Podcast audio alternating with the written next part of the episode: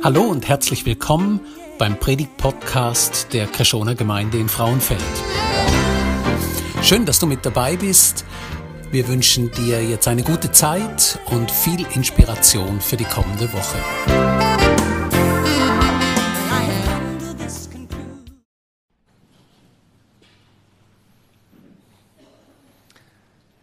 Wir haben ein paar heiße Lieder gesungen, von der Wort her. Vielleicht haben wir es ein bisschen gemeint, was wir gesungen haben. Wir werden heute noch ein bisschen tiefer reingehen in das und wir starten mit einem kleinen Quiz. Ich zeige euch ein Bild von jemandem und ihr dürft raten, wer das ist. Ich gebe euch drei Optionen und ihr könnt auswählen, welche Option echt stimmt. Sind ihr bereit? Also, ich zeige euch das Bild. Ist das der Paul oder ist das der Paul oder ist das der Paul? Hast du ja schon mal gezeigt. Das, das Bild ist aufgenommen worden am ersten Tag von meiner Berufsausbildung in der Martini in Felben, wo ich Maschinenmechaniker gelernt habe. Wie geht's mir so an meinem ersten Tag? Sehr gut, weil ich habe Haar, oder? Nein, es war nicht so ein guter Tag. Ich habe es ausblendet, traumatisch unterdrückt in meinem Unterbewusstsein. Und äh, ich habe gute Zeiten in meiner Berufsausbildung, aber es war auch nicht so ganz einfach gewesen, unter anderem wegen dem Lernen. Ich habe das mit dem Lernen noch schwierig gefunden. Ich habe manchmal etwas gecheckt und, oder eine Fähigkeit entwickelt und so wie ein gewisses Grundniveau erreicht und dann gedacht, yes, jetzt kann ich's. Und dann ist der Lehrmeister gekommen und hat sofort gesagt, was, das ist jetzt das Nächste. Ich gebe euch ein Beispiel. Äh, das, ist eine das bin nicht ich. Ähm, da ist eine Fräsmaschine da und mit einer Fräsmaschine tust du Metallstück genau schneiden. Wir müssen lernen, auf etwa ein Hundertstel oder Fünftausendstel genau fräsen, die das Metall schneiden. Und dann habe ich eigentlich müssen fünf Stück herstellen, ganz genau gleich und eben so in dieser in, der, in dem Bereich von diesen Tausendstel. Und dann habe ich es irgendwann geschafft. Ich habe gedacht, yes, ich kann's. Ich bin fähig geworden. Äh, und dann ist der Chef zu mir gekommen und gesagt, Paul, gut gemacht. Du hast zehn Stunden gebraucht für die fünf Stück. Jetzt musst du lernen, das in eine Stunde zu machen. Oh, ist das schwierig gewesen. Und es ist so ein bisschen, du hast den Start geschafft und jetzt geht es erst richtig los. Das war eine richtig steile Lernkurve. Und du kennst das vielleicht aus deinem Leben auch, aus der Ausbildung, aus der Schule oder vielleicht aus dem Leben, aus, dem, aus der Schule vom Leben, äh, dass manchmal du denkst, ich habe jetzt etwas erreicht, ich kann es, ich kann mich auf diesen Lorbeeren ausruhen und dann kommt etwas und du merkst, das ist erst der Anfang gewesen. Es ist eine richtig steile Lernkurve und so eine steile Lernkurve haben die Jünger von Jesus in der zweiten Hälfte vom Markus Evangelium und wenn wir verstehen, was Jesus sagt, in diesen nächsten drei Kapiteln, die wir anschauen, dann werden auch wir eine steile Lernkurve haben. Bist du bereit für eine steile Lernkurve? Bist du bereit zu lernen? Kannst du die Frage am Schluss vom Gottesdienst beantworten. In der ersten Hälfte geht es um die Frage vom Markus Evangelium, wer ist der Jesus? Und kein einziger von seinen Jüngern, von den Jüngern von Jesus, verbalisiert, sagt, was ist die Antwort auf die Frage? Im Kapitel 1 sagt es niemand, im Kapitel 2 sagt es niemand, im Kapitel 3. Nie sagt jemand etwas und alle warten gespannt auf, dass eine Katz zum Sack auslässt. Und dann kommen wir zum Kapitel 8 und gegen den Schluss vom Kapitel 8 passiert es endlich. Unterwegs fragte Jesus sie, seine Jünger, für wen halten mich die Leute? Wie beantwortet sie die Frage? Manche halten dich für Johannes den Täufer, erwiderten sie, manche für Elia und manche für einen der anderen Propheten. Das ist nicht genug für Jesus. Jesus stellt ihnen die Frage vorsichtig, weil er möchte eigentlich hören, was sie sagen. Und er muss ihnen ein bisschen nachhelfen. Und ihr, fragte er, für wen haltet ihr mich? Und endlich kommt's. Petrus antwortete, du bist der Messias. Endlich sagt einer von seinen Jüngern, was die Antwort ist auf die Frage. Und das Bekenntnis ist der Dreh- und Angelpunkt von der ganzen Jesus-Biografie im Markus-Evangelium. Vorher geht es um die Frage der Autorität von Jesus, also um die Frage, wer ist er? Und nach dem Bekenntnis, nachdem das klar wird, wer das ist, geht es ums Leiden von Jesus, also um seinen Dienst. Das ist der Wendepunkt. Und jetzt würde man erwarten, dass Jesus sagt, super, endlich haben sie es geschnallt. Gehen überall an und erzählen. Und jetzt kommt so eine schräge Aussage oder eine Ermahnung von Jesus, die so überhaupt nicht hineinpasst. Äh, und die ist schon mal ein paar Mal gekommen in der ersten Hälfte vom Markus-Evangelium. Daraufhin schärfte Jesus ihnen ein, niemandem etwas davon zu sagen. Hey, sie sollen aufs Maul sitzen. Warum? Und das ist schräg, weil Jesus versteckt sich ja so nicht. Er ist in der Öffentlichkeit und tut die einere Entspanntheit crazy Zeug machen, wo seine Autorität zeigt, seine göttliche Autorität. Warum will er denn nicht, dass seine Jünger rumlaufen und sagen, der Jesus ist im Fall der Messias? Nun, Theologen streiten darüber und haben enorm viel über das geschrieben. Ein ganz wichtiger Hinweis holen wir aus dem Text selber raus. Wenn wir wichtige Fragen haben in der Theologie und im Glauben, müssen wir mal schauen, was denn die Bibel macht. Und es folgt jetzt etwas, wo uns hilft, eine Antwort zu finden auf die Frage, nach dem sogenannten messianischen Geheimnis im Markus-Evangelium. Weil das Allernächste, wo passiert ist, folgendes. Jesus redet zu ihnen. Jesus sprach mit seinen Jüngern zum ersten Mal darüber, dass der Menschensohn, also er selber, vieles erleiden müsse und von den Ältesten, den führenden Priestern und den Schriftgelehrten verworfen werde. Also er wird abgelehnt, er werde getötet werden und drei Tage danach auferstehen. Klar und offen redete er darüber. Da haben wir die Lösung auf die Grundfrage. Äh, Jesus kommt und sagt, der Messias ist einer, wo leidet. Die Juden, die haben auch eine Messias-Erwartung gehabt. Die haben der Messias kommt und er geht auf Jerusalem rein und er wird eine römische Besatzungsmacht wird er konfrontieren und wird sie rausschmeißen und wird ein befreites israelisches Großreich aufbauen. Äh, die Juden, die haben gewusst, es kommt einmal ein Messias, wir wenden auch, aber sie haben gedacht, Jesus, äh, der Messias ist ein triumphaler Messias. Und Jesus kommt jetzt da und sagt, ich bin der Messias. Petrus, du hast recht. Aber ich muss euch leider enttäuschen, der Messias, der muss leiden. Und das ist vermutlich der Grund, warum Jesus äh, sagt, ich möchte nicht, dass ihr jetzt rumlauft und überall gehen erzählen, Jesus ist der Messias, weil dann hätten die Leute falsche Ideen mit Jesus in Verbindung gebracht. Und Jesus möchte sich darum nicht mit so Labels aus der jüdischen Gesellschaft heraus belabeln lassen und so falsche Erwartungen schüren. Er möchte lieber selber den Leuten erklären und sich selber, den Menschen und seinen Jüngern zeigen, im Auftrag, den er hat. Er möchte sich vom Auftrag, den der Vater für ihn hat, bestimmen lassen. Und der Auftrag, der kommt im Kapitel 10, Vers 45 und das ist äh, nicht der Dreh- und Angelpunkt, aber die Hauptaussage vom Markus-Evangelium. Der Menschensohn, also Jesus, ist nicht gekommen, um sich dienen zu lassen, sondern um zu dienen und sein Leben als Lösegeld hinzugeben. Jesus lässt sich von dem definieren und möchte darum nicht, dass die Leute ihn alle mit Messias betiteln, damit er kann erklären, was der Messias wirklich ist. Er ist ein leidender Messias. Und wir haben manchmal auch so fixe Ideen, wo wir haben, wie Jesus denn sollte sein. Jesus sollte so sein, Jesus sollte so sein. Und manchmal müssen wir unsere fixen Ideen, wer Jesus ist, ablegen und sagen, Jesus, ich möchte so eine Lernkurve. Ich möchte jetzt erfahren, wer du wirklich bist. Jesus, klär mich auf, lehr mich. Wie bist du und was bedeutet das für mich? Und Jesus macht genau das in diesen drei Kapiteln, wo wir anschauen. Er macht in allen drei Kapiteln eigentlich das Gleiche. Und wir werden dann noch sehen, warum man es dreimal machen muss. Es ist nämlich sehr wichtig. Es kommt immer in jedem von diesen drei Kapitel 8, 9 und 10 eine Leidensankündigung von Jesus. Jesus sagt, ich werde auf Jerusalem gehen, ich werde verworfen, ich werde sterben am Kreuz und wieder auferstehen, ich werde leiden. Sofort, immer, ohne Ausnahme, kommt unmittelbar nachher eine Leidensvermeidung von den Jüngern. Dann werden die anschauen, die Jünger, die sagen, no, ohne mich. ich will es anders. Und dann kommt immer sofort nachher Jesus, wo lehrt über aufopferungsvolles Dienen.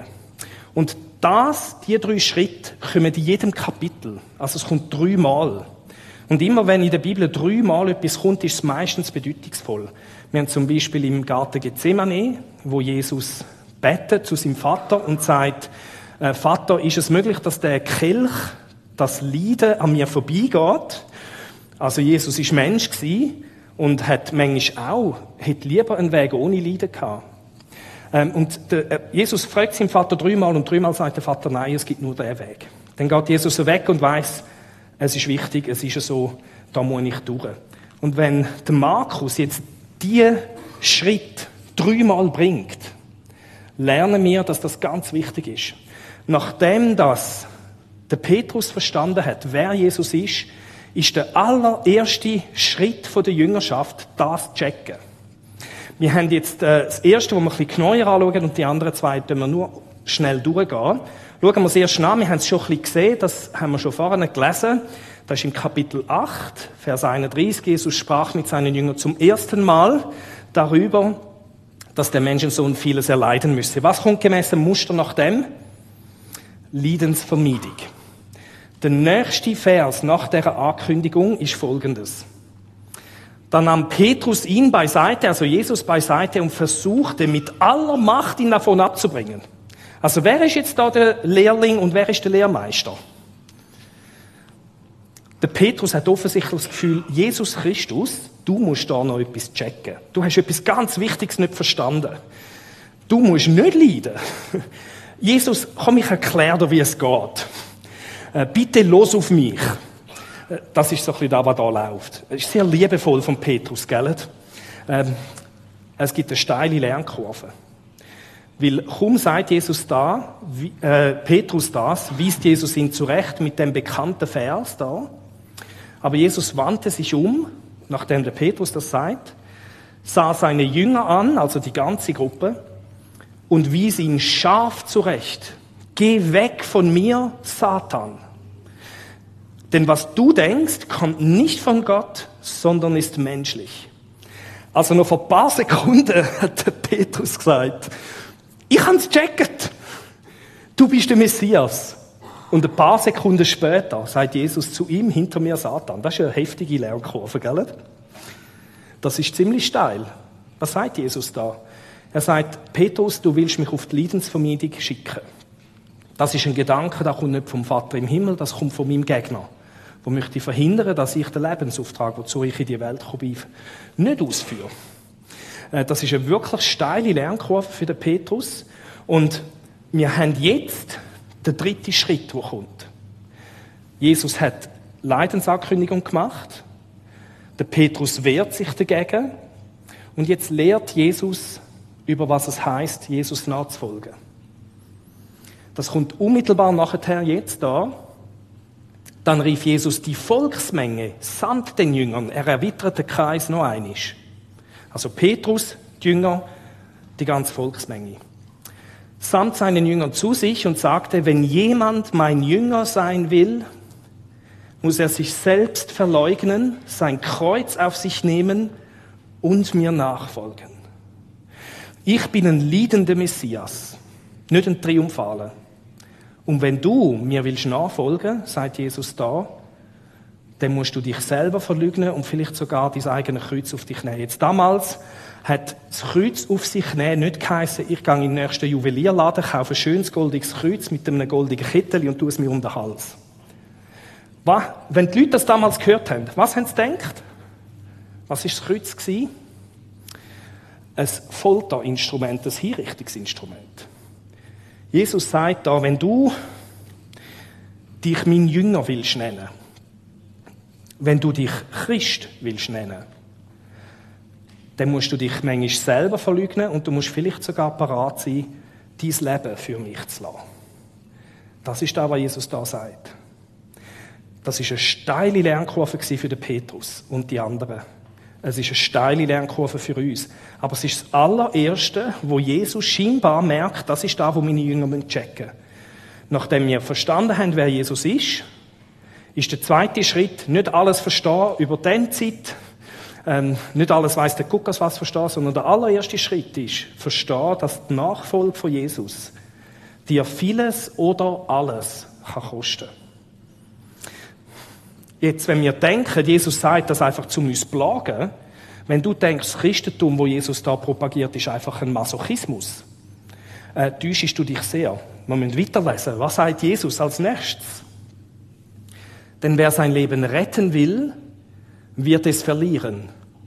Wer aber sein Leben um meinetwillen und um des Evangeliums willen verliert, wird es retten. Warum sagt Jesus da wegen der Nachfolge und wegen dem Preis? Weil er möchte, dass du das Leben nicht verlierst, sondern gewünscht.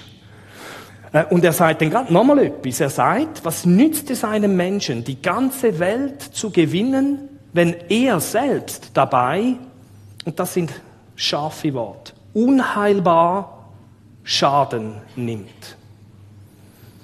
Jesus sagt da, wenn du Leidensvermeidung zu deinem obersten Lebensprinzip machst, wirst du Schaden erleiden im Leben und im Glauben. Ich kann das ein bisschen nachvollziehen als Vater. Ich liebe ja meine Kinder, gell?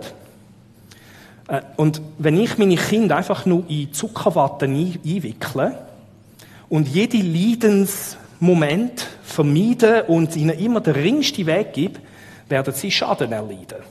In Bezug auf ihr Leben, das vor ihnen liegt. In der Ausbildung und alles Mögliche. Also, und bitte, versteht mich da nicht falsch, mit Leiden von meinen Kindern, die ich ihnen zumute, bedeutet zum Beispiel nach dem Essen den Teller, wo sie daraus gegessen haben, aufzulupfen mit der eigenen Hand und überzubringen zum Schützstein und wieder abzulegen. Es ist wirklich sehr leidensvoll. Ich könnte es ja machen. Es wäre viel ringer.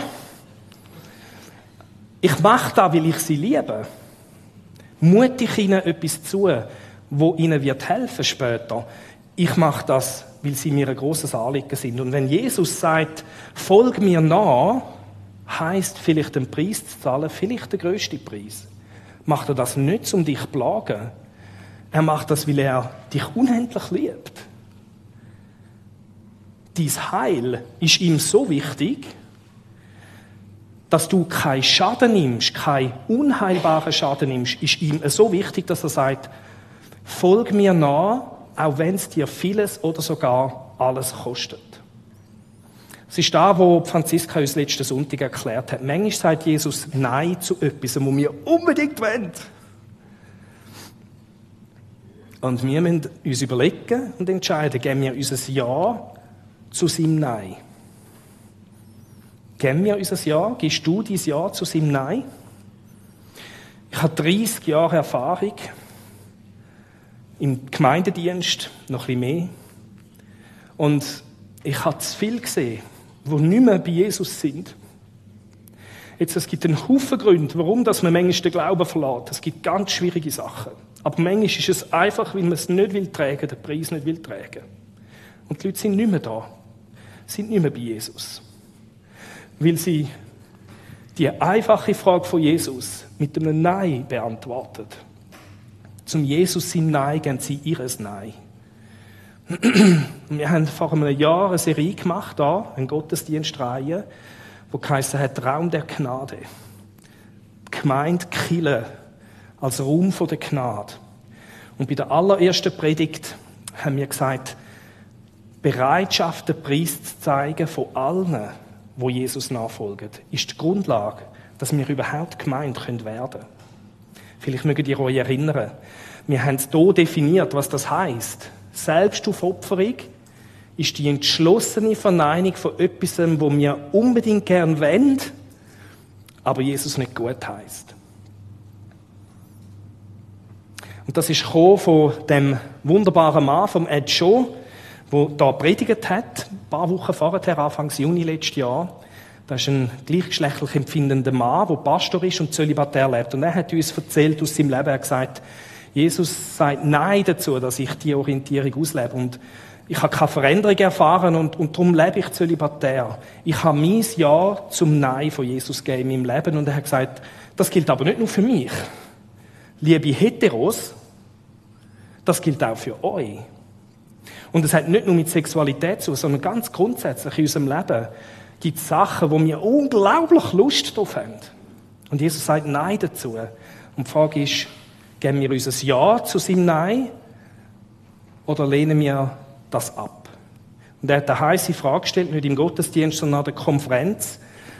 Er hat das gesagt. Wenn du im Moment keinerlei Selbstverleugnung lebst in deinem Leben als Christ und du nennst dich Christ, musst du dich fragen, wo du geistlich überhaupt noch stehst. Weil das ist ein Kennzeichen von einem Jünger von Jesus. Und das ist eine heiße Frage, wo an dich und an mich geht. Wenn du keinerlei Selbstverleugnung lebst, sagt der Ed Shaw, habe ich Angst um den Glauben. Jetzt, das ist das erste Beispiel. Wir haben im Kapitel 8 die tiefe Lehre, aber die findet noch zweimal statt. Und wenn wir jetzt ins nächste Kapitel gehen, und das schauen wir jetzt nur kurz an, wenn wir ins nächste Kapitel gehen, geht es wieder los. Wieder, Jesus sagt, ich werde leiden. Sie gingen von dort weiter, wo auch immer sie sind, und zogen durch Galiläa. Jesus wollte jedoch nicht, dass jemand davon erfuhr, denn er hatte seinen Jüngern wichtige Dinge zu sagen. Er hat ein bisschen Zeit mit seinen Lütlis. Der Menschensohn wird in die Hände der Menschen gegeben, erklärte er. Und sie werden ihn töten. Der Messias ist ein liedender Messias. Doch drei Tage, nachdem man ihn getötet hat, wird er auferstehen. Damit Auferstehung haben sie irgendwie auch nicht gehört. Äh, auf jeden Fall haben wir da die zweite Liedensankündigung von, Jesus. Was kommt nach der Liedensankündigung von Jesus gemäß dem Muster? Die Jünger wollen es vermeiden. Tatsächlich. Nächster Vers, Vers 32. Die Jünger konnten mit dieser Aussage nichts anfangen, aber sie wagten auch nicht, ihn zu fragen. Also merkt man, sind schon angefangen ahnen, ups, da läuft ein etwas. Und dann, nächster Vers. Sie kamen nach Kapharnaum. Zu Hause angelangt, fragte Jesus seine Jünger, worüber habt ihr unterwegs gesprochen? Ui, jetzt wird's peinlich. Sie schwiegen, denn sie hatten sich auf dem Weg gestritten, wer von ihnen wohl der Größte sei. Jesus hat gerade gesagt, ich werde müssen leiden. Es wird nicht triumphal, wenn ihr mit mir sind. Was machen die Jünger? Sie kehren und streiten, wer ist der Größte von ihnen. Das ist ein Klassiker. Und jetzt wird es unschön, unkostbar. Jetzt will man meinen, Jesus sagt, ich habe die Nase gestrichen voll von diesen Typen. Die checken es einfach nicht. Ich, weißt du was, ihr könnt gehen, ich suche mir eine andere Truppe. Nein, was passiert? Was ist der, das ist der nächste Punkt. Leidensankündigung, Leidensmeidung. Und dann lehrt Jesus. Und genau das haben wir. Es ist unschön. Das Bild ist mir tief hinein. Da setzte sich Jesus, rief die zwölf, die gerade gestritten haben, wer der Größte ist, die überhaupt nicht geschnallt haben, wann er jetzt gerade gesagt hat, rief die zwölf zu sich und sagte zu ihnen. Und du bist vielleicht auch, du denkst, ich, ich krieg das nicht auf die Reihe. Und Jesus sagt nicht, ich schupf dich weg, sondern er setzt sich zu dir. Und er sagt, komm, ich erkläre das nochmal einiges. Und ich habe es auch nötig, dass er es mir wieder mal erklärt. Und du bist jetzt vielleicht da und du sagst, Jesus, erklär es nochmal. Es ist eine steile Lernkurve. Ich höre nochmal her. Und dann redet er zu ihnen über Jüngerschaft über Nachfolge. Und er nimmt sich Zeit in dem unwahrscheinlich schönen Setting vom Zusammenhückeln und über ganz wichtiges Zeug reden.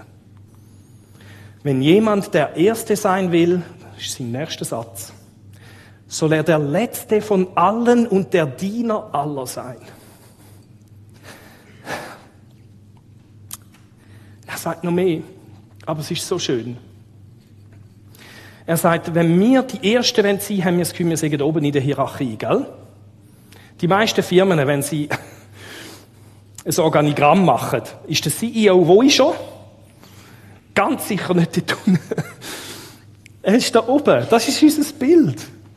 Und Jesus sagt, wenn du mir willst nachfolgen und der Erste will sein, nimm ich dich weg da oben und tue dich da unten an. Jesus beruft dich zum Diener von allen, nicht zum Chef von allen. Und so lehrt er sie über hingebungsvollen Dienst, über Selbstverleugnung, über aufopferungsvolles Leben mit Jesus. Das ist die zweite Runde, die er macht mit ihnen. Es braucht nur eine dritte. Die lese ich gar nicht mehr groß vor. Im zehnten Kapitel kommt's. Was kommt da zuallererst? Leidensankündigung. Jesus sagte drittes Mal, ich werde auf Jerusalem gehen, ich werde leiden, sterben, am dritten Tag auferstehen. Was kommt mit großer Zuverlässigkeit? Nach dem Die Jünger sagen, we don't want it. Damals werden sogar mit Namen genannt, Jakobus und Johannes. Und wisst ihr was? Das ist sehr kostbar. Der Johannes, wenn er sein Evangelium studiert, seine Jesusbiografie, merkt er später, hat er genau gecheckt, was Jesus da lehrt. Ich verrate euch das ein anderes Mal, aber es ist schön, dass sie sogar genannt werden. Jakobus und Johannes, die Söhne des Zebedäus, traten an Jesus heran und sagten, Meister, wir möchten, dass du für uns eine Bitte erfüllst. Sehr nett ausgedrückt. Jesus ist ein Gentleman. Was wollt ihr? fragte er. Was soll ich für euch tun? Jesus ist ein Diener. Was sie jetzt? Sie antworteten, wir möchten, dass du uns in deiner Herrlichkeit neben dir sitzen lässt, den einen an deiner rechten Seite und den anderen an deiner linken Seite. Was geht da ab? Jesus hat gerade gesagt, ich leide, ich sterbe. Und sie haben immer noch das triumphale Messias-Verständnis im Kopf. Die denken, er geht jetzt auf Jerusalem, die Römer raus und dann braucht der Chef zwei gute Premierminister. Wir bewerben uns da damit um die Stelle. Wir haben das Gefühl, wir werden geeignet dafür. Leset selber, wie es weitergeht. Es ist nochmal genau das Gleiche. Ihr könnt es hier nachschauen. Jesus lehrt sie über aufopferungsvolles Dienen und in dieser Stelle, in diesen drei Kapiteln vom Markus Evangelium, ruft Jesus sie, seine Jünger von damals, und ruft dich und mich auf und sagt uns allen, folg mir nach, auch wenn es dir viel oder alles kostet. Jetzt nochmal, damit wir nicht denken, Jesus ist einfach ein Plagegeist, möchte ich euch die Verheißung zeigen, die da drauf liegt. Auch in diesen drei Kapiteln kommt der Petrus irgendwann und man merkt, er fährt es an checken und sagt, Jesus, wirklich? Er sagt, Petrus zu Jesus, du weißt, dass wir alles zurückgelassen haben. Wir haben es gemacht im Fall. Wir haben den Preis gezahlt. Und sind dir nachgefolgt. Jesus erwiderte, ich sage euch, jeder, jeder, der um meinetwillen und um des Evangeliums willen Haus, Brüder, Schwestern, Mutter, Vater, Kinder oder Äcker zurücklässt. Ist das ein hoher Preis? Was ist dein Acker? Was sind deine Verwandte? Wärst du bereit, das zurückzulassen, aufzugeben für Jesus? Das ist ein sehr hoher Preis. Jesus sagt, wenn du da machst, um meinetwillen, nicht weil du genug hast. Manchmal sind ja Kinder mühsam, gell? Manchmal könnte man es gerne mal ein bisschen vorgeben, oder? Jesus sagt, um meinetwillen bekommt alles hundertfach wieder, jetzt in dieser Zeit. Nicht erst in der Ewigkeit, jetzt schon, in diesem Leben wirst du etwas zurückbekommen. Häuser, Brüder, Schwestern, Mütter, Kinder und Äcker. Du wirst vollständig das Gleiche nochmal zurückbekommen.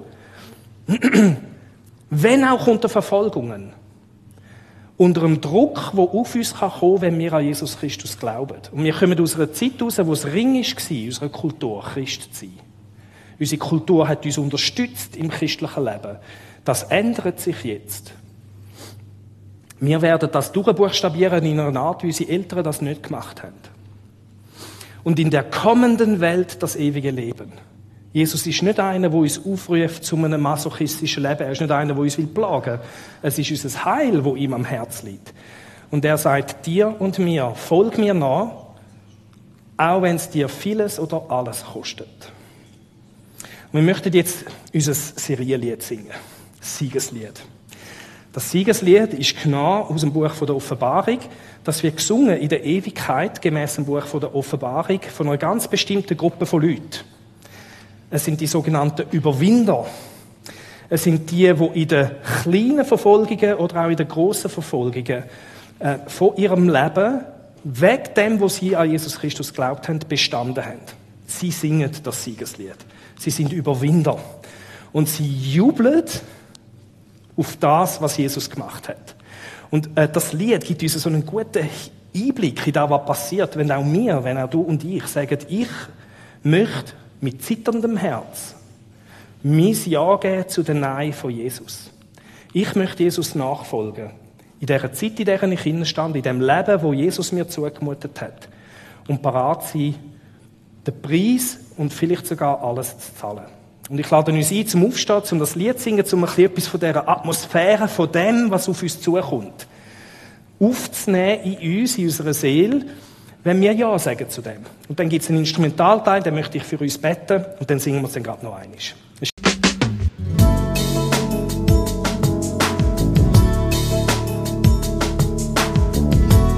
Schön, dass du mit dabei warst.